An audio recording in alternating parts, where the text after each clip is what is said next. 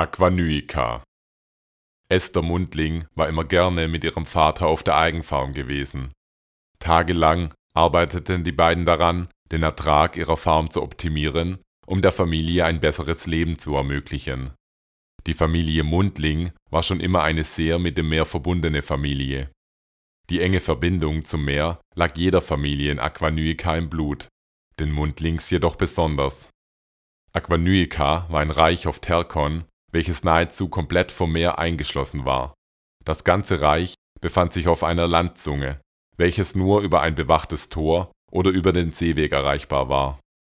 Die Moira, das Volk, welches in Aquanuica lebte, waren ein sehr friedliches Volk, welches sich auf den Anbau von Meerespflanzen spezialisiert hatte.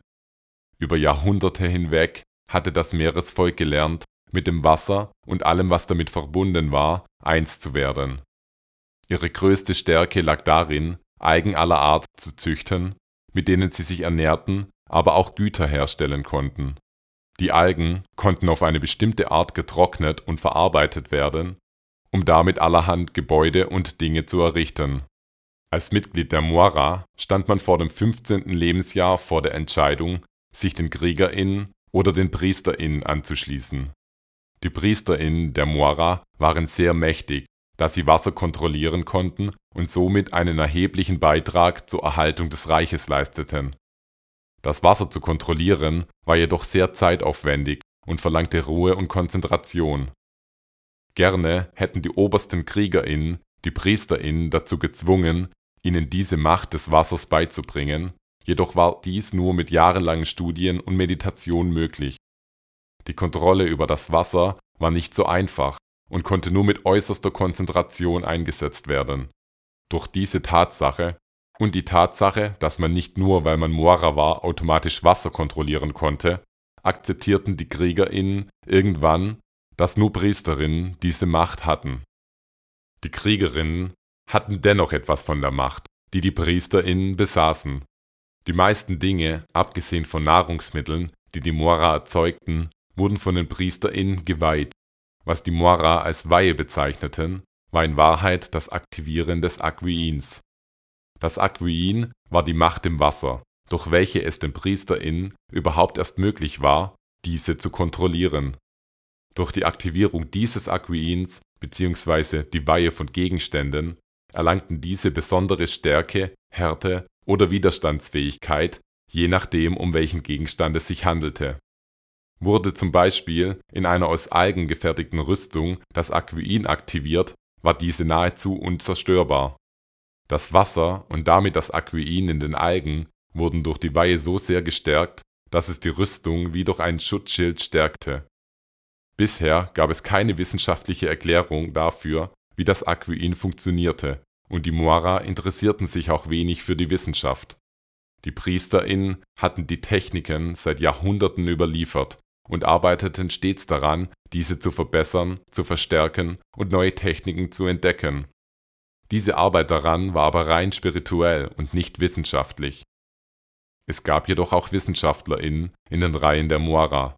Diese wurden jedoch nur wenig in den eigenen Reihen geduldet, sodass sie der Wissenschaft entweder absagten oder nach Gomona auswanderten, um dort zu forschen.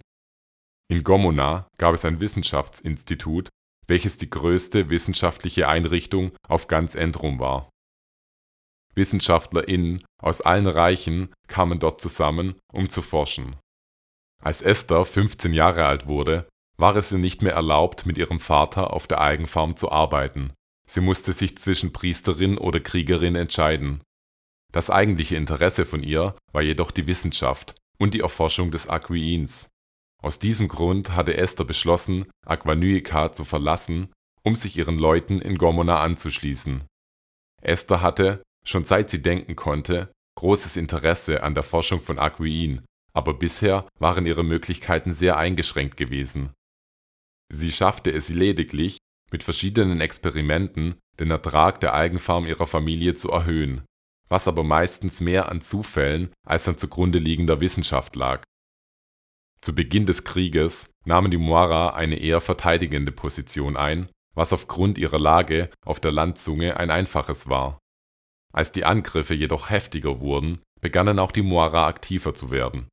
sie blockierten einige Routen in Centras mit Wällen und KämpferInnen, um Angreifer frühzeitig zu stoppen oder andere Völker gar komplett am Durchqueren zu hindern.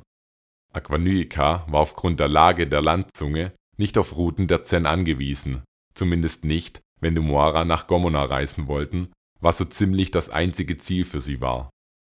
Durch diese Unabhängigkeit von Centras kümmerte es die Moara wenig, dass die Zen die Blockaden als Aggression werteten.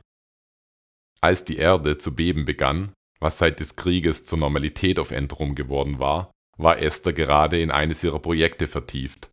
Das Projekt beschäftigte sich mit der sofortigen Aktivierung des Aquiins, bei dem sie kurz vor einem Durchbruch stand.